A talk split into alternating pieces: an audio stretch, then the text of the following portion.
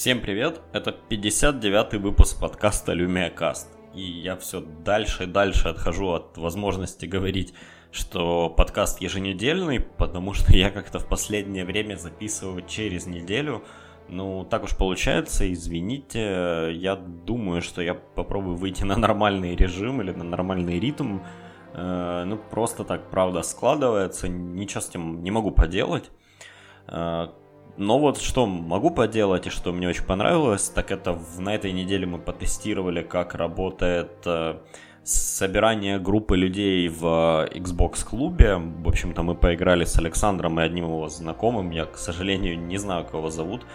Э, поиграли в Halo 5 таким образом, и мне действительно это понравилось. Если вы хотите играть с нами, не знаю, или вы можете предлагать какие-то другие игры, еще что-нибудь такое, то присоединяйтесь к LumiaCast клубу в Xbox Live. Так там его и найдете, просто LumiaCast Club. Ну или постучите мне, я попробую какую-нибудь ссылку найти, еще что-то такое. В общем, добавляйтесь, предлагайте свои игры, предлагайте время, день, и я думаю, мы найдемся и как-нибудь во что-нибудь поиграем вместе. Также у подкаста есть Twitter, э, который называется LumiaCast, и телеграм-канал LumiaCast. В общем, все ссылки будут описании, в описании к этому подкасте на podster.fm.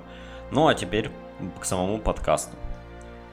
Вообще на этой неделе, само собой, самой главной новостью, которая произошла, была Windows на ARM, на ARM устройствах, и, соответственно, вы, наверное, уже догадались, что я буду говорить и об этом сегодня – но также была новость, которая мне, в принципе, тоже интересна. Она, мне кажется, в принципе, многим гикам тема носимой электроники сейчас интересна. И я говорю о том, что компания Fitbit купила компанию Pebble за 40, по-моему, миллионов долларов или что такое.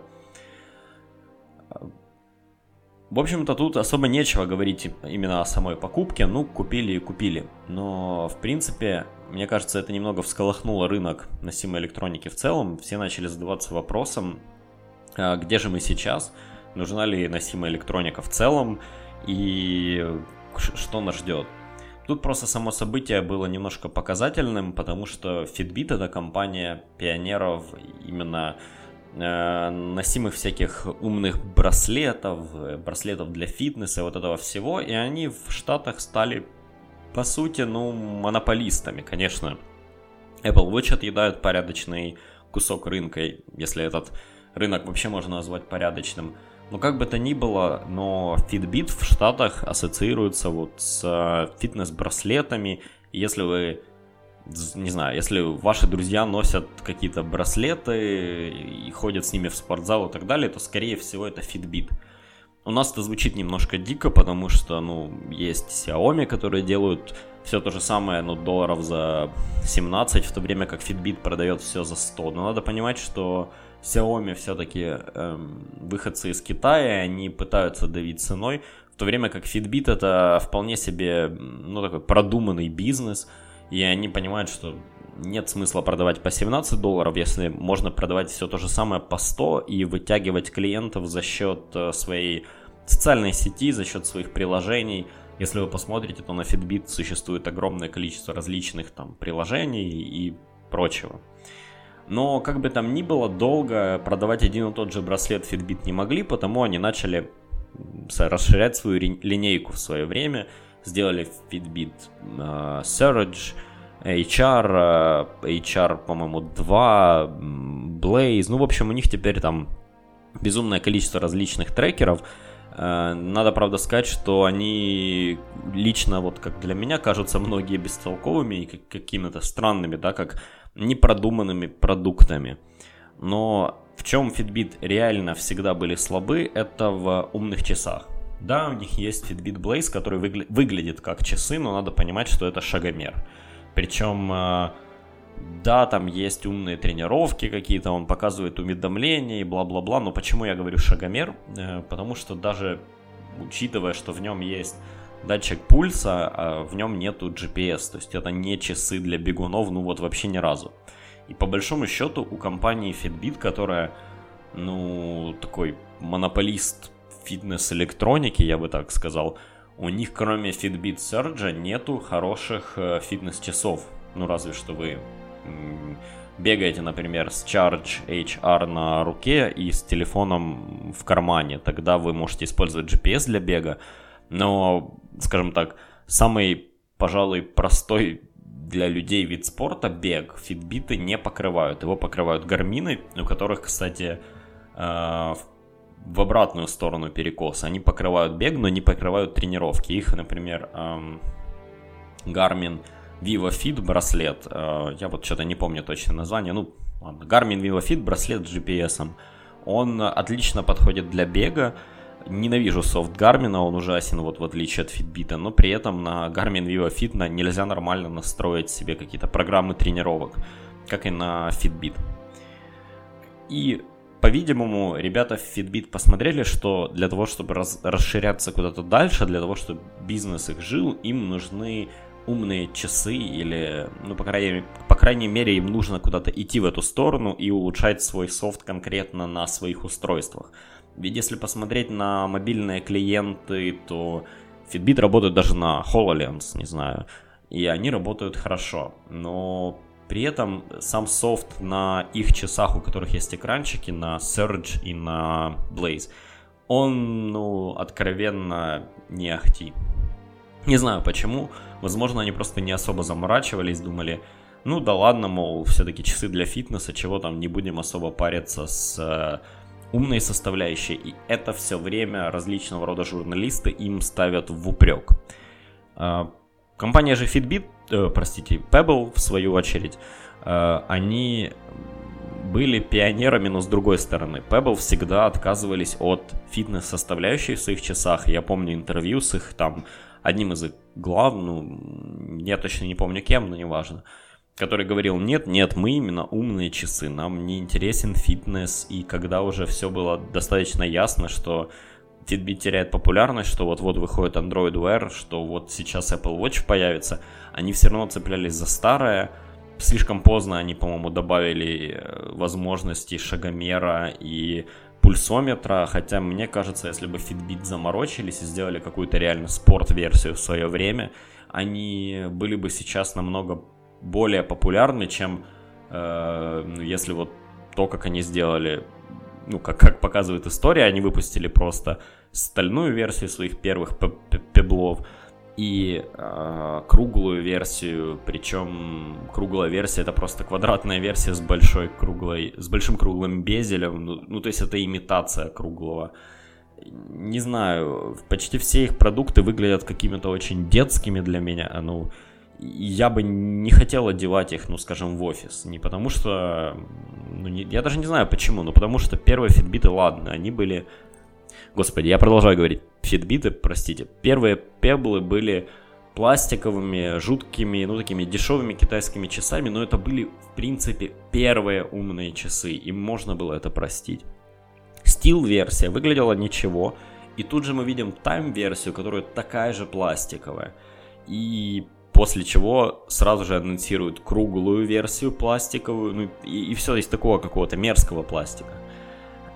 И, буквально через какое-то время Pebble говорит, что будет Time 2 версия, которая уже металлическая, если я правильно помню. Ну, в общем, это такое, это такое выдаивание денег из фанатов. То есть вот вам Pebble Time, а вот вам Pebble Time Steel с какой-то задержкой, ну и понятное дело, что те, у кого были пластиковые, захотят стальную версию, ну просто потому, что и купят их как бы дважды, а может не купят вообще.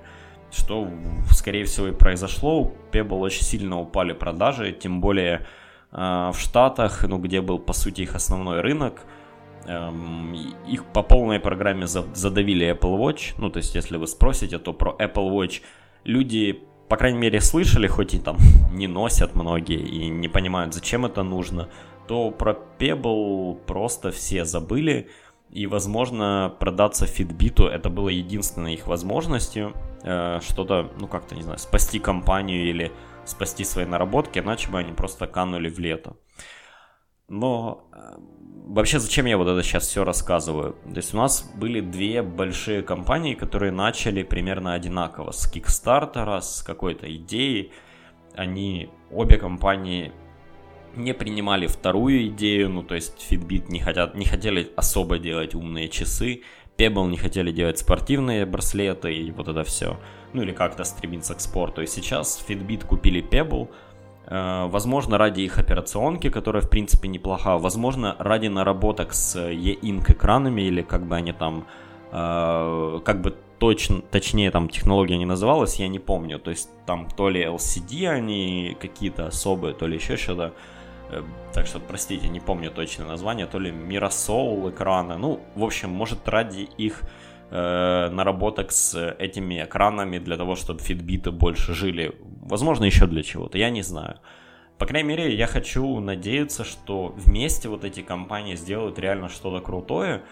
Фанаты Pebble, наверное, побросают в меня помидоры сейчас, но откровенно Pebble не были крутыми. Это не знаю, это отличное начало, которое ни к чему не привело. Это дешевые китайские часы, вроде бы с неплохими возможностями, но на которые как-то откровенно подзабили, так как если бы у авторов больше не было фантазии и что-то с ними делать. А, опять же, я ожидаю, что с покупкой Fitbit Pebble мы увидим нормальное официальное приложение на Windows Phone, или же, ну, просто приложение Fitbit, которое есть, оно будет поддерживать все последующие часы, ну, банально они сделают какой-нибудь новый продукт, его поддержка будет встроена в приложение Fitbit, и, например, умные часы, э, управление умными часами или чем бы там ни было будет э, осуществляться, осуществляться именно из приложения Fitbit. Не знаю, возможно, оно так и будет. Интересно посмотреть, что же эти компании сделают вместе. В любом случае, это ну, в каком-то смысле это такой маленький признак того, что носимая электроника понемногу умирает, как-то на нее все забивают. И я вот недавно искал замену Microsoft Band 2, который у меня, к сожалению, порвался. И как ни странно, единственная замена, которую я нашел для него, это Microsoft Band первого поколения. Просто потому, что мне не нужны кириллические символы, мне на них, в принципе, пофиг. Но мне нужен GPS, мне нужно замерение бега, мне нужно расписание моих тренировок, мой календарь, вот, вот это все. И я посмотрел по рынку, по девайсам, и большинство девайсов умеет что-то одно, но не умеет другое. Если еще и на вот это все, на то, что они как-то не могут быть универсальными, эти устройства, наложить тот факт, что они, в общем-то, не очень-то и нужны большинству людей, то мы понимаем, почему у всего этого э, такая плохая судьба. И те же, например, Motorola заявили, что не будут делать новую версию Moto для Android 2.0, потому что им это не интересно. Теперь Motorola владеет Lenovo. Они посмотрели на прибыль и искали, ну, ребят, спасибо. Хотя я, например, считаю, что Motorola это, по сути, лучшие Android Wear часы, ну, мне так кажется. Да, у них нету некоторых вещей, они, может быть, не самые современные, там еще что-то такое но они здоровские, они как хорошее оправдание идеи, и когда даже автор вот этого вот вот это вот оправдание не решается делать новую версию, это уже о многом говорит. Посмотрим, выйдет ли у Fitbit и у Pebble поменять наше с вами мнение о носимой электронике в целом. Ну и теперь перейдем к главной теме. Я вроде как э, поговорил о своей боли, о носимой электронике, а теперь перейдем к э, тому, что случилось на этой неделе, к выставке WinHack, которая произошла в Китае, и где, в общем-то, основной новостью было то, что Windows 10 x64, то есть 64-битная Windows 10, э, способна работать на ARM процессорах. Я уже в прошлом подкасте, но если вы посмотрите по выпускам, сравнивал x86 и ARM, и не могу сказать, что я не был полностью неправ.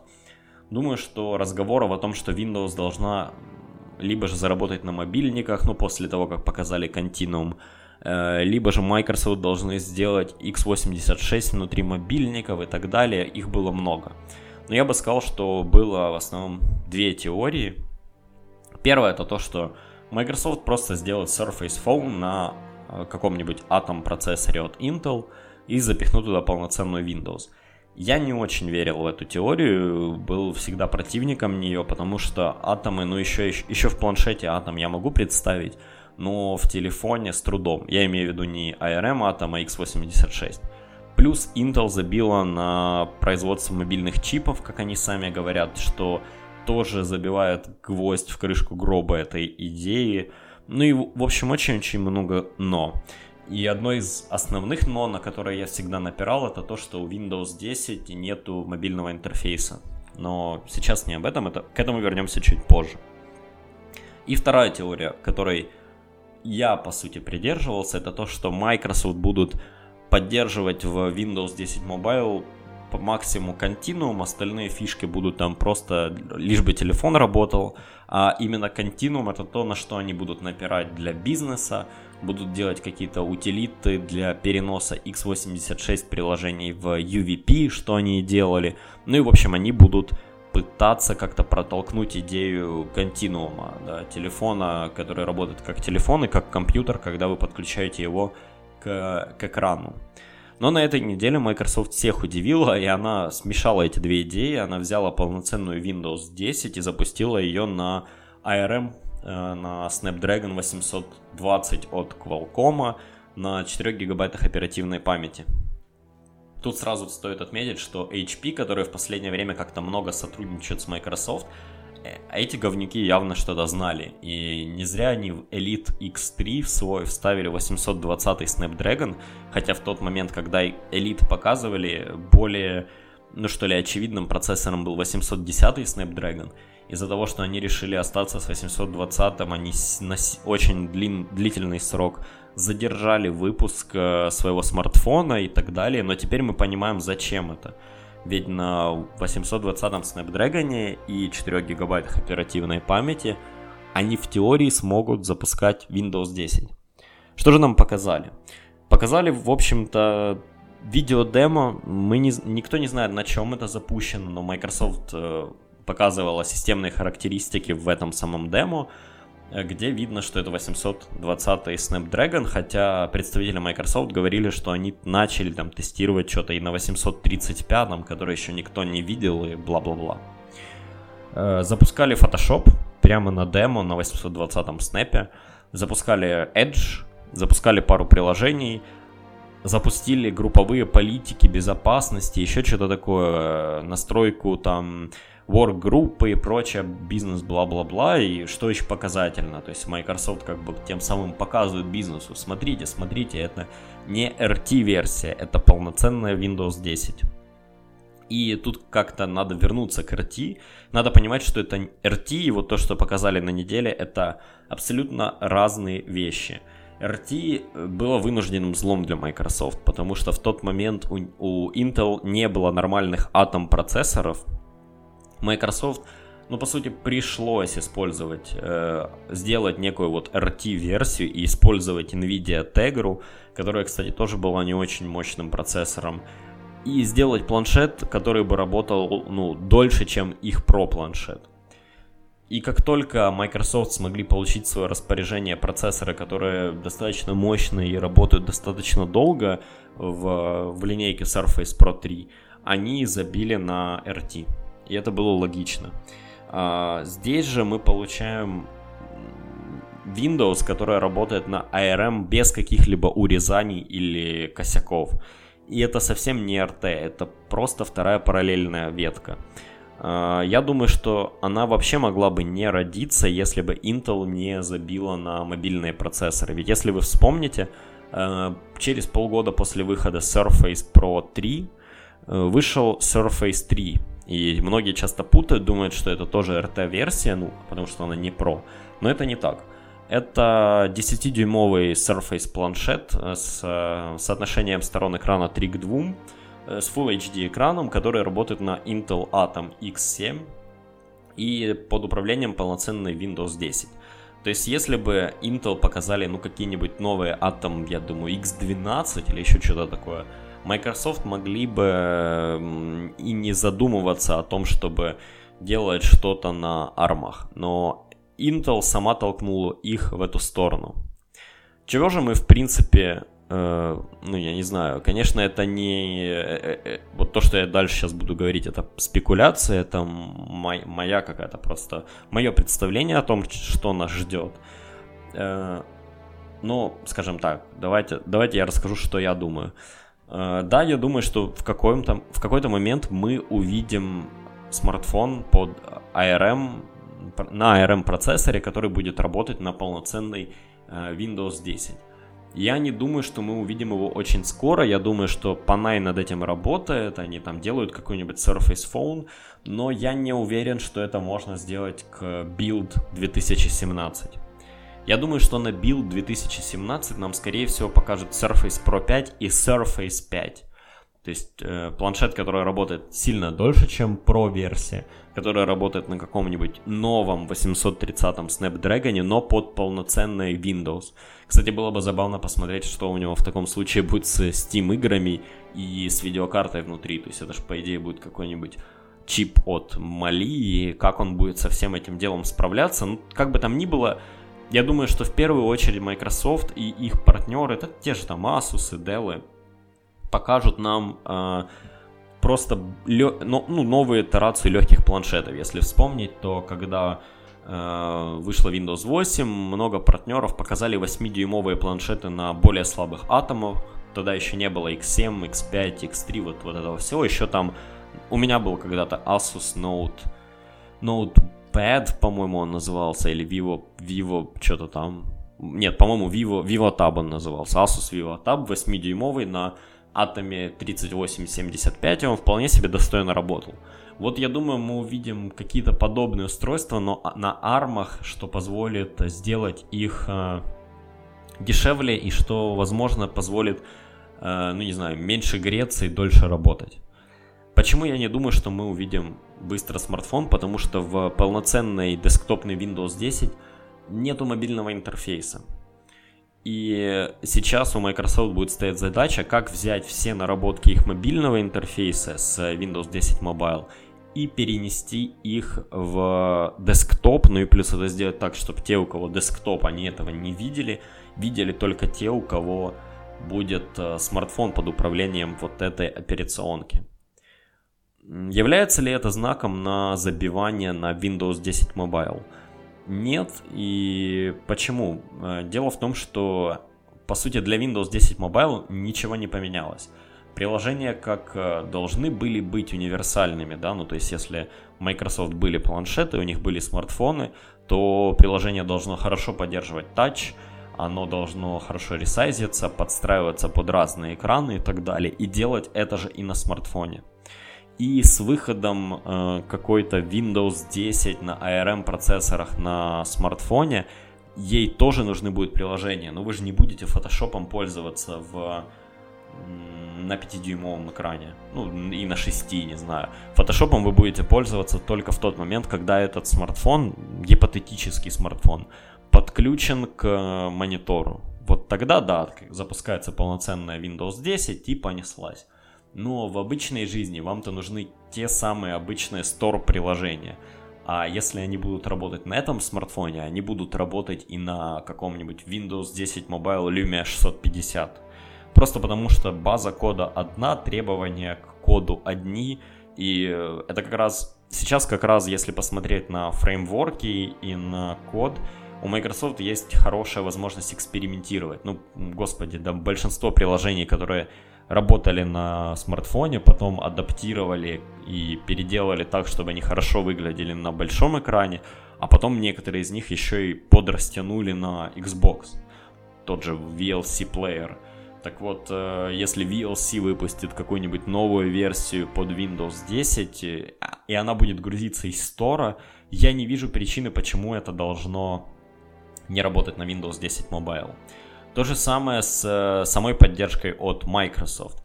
Если они будут пилить какую-то мобильную часть внутри Windows 10, ну, грубо говоря, вот тот самый режим э, перехода в мобильное устройство, да, то те же самые наработки, они же все ложатся и на mobile версию. Ну, как бы не имеет смысла делать их разными. Если что-то будет в Windows, то это будет такое просто бесшовное переключение между mobile и полноценный Windows 10. Сейчас у нас даже есть такое бесшовное переключение, когда ну, какой-нибудь Elite X3 или Lumia 950 подключают к большому экрану, э, мобильный интерфейс перестраивается в интерфейс Windows 10. Здесь просто будет интерфейс Windows 10 перестраиваться в mobile. но для этого не надо переколбашивать весь mobile. Я думаю, что ну, те какие-то инженеры в Microsoft, которые, ну, которые, ну, в общем-то, они не безголовые ребята, они понимают, что одну базу кода сильно легче поддерживать, чем поддерживать две разные операционки, и в, в принципе та база юзеров, которая он, у них есть в э, Windows 10 Mobile Insider, ну вот те, кто пользуется инсайдерскими сборками, они ну, как бы, как бы это обидно не звучало, они неплохая подопытная база для тестирования интерфейсов и отбросить вот эту вот э, базу тестеров просто потому, что ну, не имеет смысла. Я понимаю, почему бросили тех, кто был на Windows Phone 7, когда перешли на Windows Phone 8. Поменялось ядро операционки, пришлось все нафиг переделывать, переписывать. И э, был выбор между тем, чтобы сохранить пользователей или перейти вот к той самой единой базе кода. Я понимаю, почему некоторые смартфоны обновились на Windows 10, некоторые не обновились, и почему некоторые из этих смартфонов поддерживают континуум, некоторые нет. Э, опять же, та же ситуация с неунифицированным железом, с поддержкой этого всего, ну то есть это, ну, ну как бы это проблематично.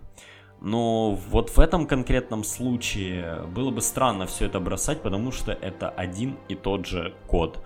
Потому я не думаю, что Microsoft забьют-забьют на Windows 10 Mobile. Я думаю, что ну, как бы особо ей каких-то привилегий не будут выделять, и скорее всего мы просто увидим копию Windows 10 Mobile внутри Windows 10. Э, сейчас прозвучало странно, я, конечно же, не имею в виду, что это две операционки, которые будут работать в параллель. Я имею в виду, что ну, какую-то возможность увидеть тот самый интерфейс из Windows 10 Mobile, она будет. Ту же там телефонную книгу и вот это все но как только он будет прогрессировать и в полноценной Windows 10, он будет улучшаться и в mobile, и наоборот. Э, ну, просто потому что это будет одно и то же. Просто в mobile версии Windows у вас отрежут рабочий стол, урежут какие-то там контрольные панели, вот эти все возможности, ну, даже не то, чтобы их урежут, их там в принципе не будут. Э, тут ведь надо понимать, что сейчас Windows 10 это не просто операционка для Microsoft, это большая платформа.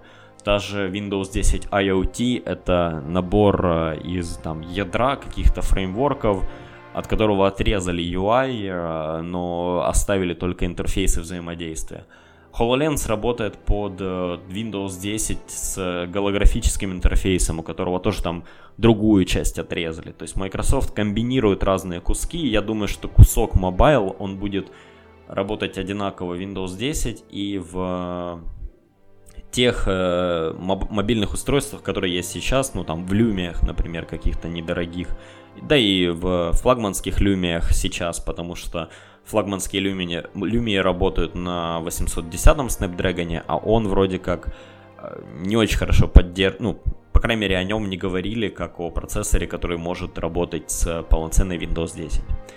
Как бы там ни было, мне кажется, Microsoft сделали что-то просто невероятное. То есть было два лагеря, которые спорили, кто же, блин, э, кто же прав, будет ли смартфон на x86 или же будет э, Windows на, даже не то чтобы Windows на ARM, а будет ли э, дальше упор на Continuum, а Microsoft, не знаю, это они безумно заморочились для того, чтобы заставить Windows работать на ARM процессорах и, возможно, это хоть и, хоть и очень сложный для них, но потому что это правда сложно с точки зрения поддержки, внедрения новых вещей и прочего, но это, как по мне, очень и очень крутой путь. И, кстати, это вот то, чего сейчас нету э, у iOS. То есть, если Apple в какой-то момент решит, что Intel заговнились, или мы хотим планшеты, им придется пройти вот то, э, мы хотим производительные планшеты, простите, им пройдет, придется пройти тот самый путь. Я не говорю, что это минус или плюс, я в принципе достаточно хорошо отношусь, отношусь к Apple, но как-то я об этом не задумывался. Но вот получается вот так, то есть там сумасшедшие гении в Microsoft сидели и думали, как бы, наверное, пересобрать весь тот код или сделать какую-то эмуляцию. И я думаю, это открывает достаточно большие возможности для них. Всем спасибо, что слушали этот подкаст. Присоединяйтесь к чату в Телеграме. Чат вы можете найти по названию LumiaCast. Присоединяйтесь все, у кого есть Xbox One, у кого нет Xbox One, но есть Windows 10, к LumiaCast клубу в Xbox Live. Там можно сетапить игры, в которые вы хотите поиграть. Можно поделиться своими мыслями о каких-то играх. И вообще, если вы во что-то играете сейчас, то напишите, пожалуйста, там в общий фид свое мнение о игре. Я думаю, оно правда будет кому-то интересно, мне будет интересно, и я так от незнакомых людей часто находил, ну, какие-то игры, про которые сам я бы никогда не задумался, но вот благодаря совету поиграл. Поэтому присоединяйтесь, делитесь. Ну и опять же, у вас будет тогда шанс порубиться со мной и с кем-то еще в Halo и в другие сетевые кооперативные игры. Всем спасибо, пока.